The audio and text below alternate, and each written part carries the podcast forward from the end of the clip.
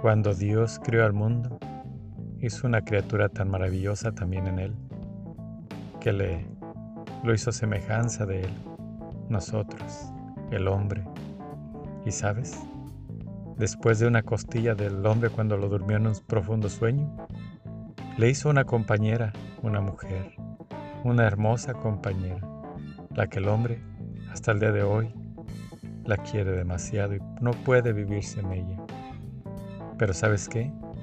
Esta creación es tan hermosa, tan bonita, que trajo la tentación del demonio y muchos ángeles, e hicieron que bajaran del cielo y desobedecieran a Dios.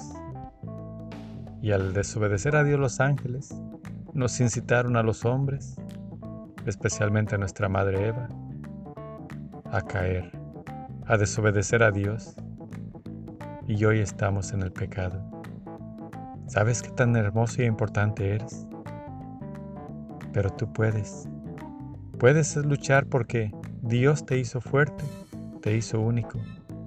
Vive por el amor de Dios, porque sin Él la muerte te espera. Busca a Dios, busca la vida. Amén.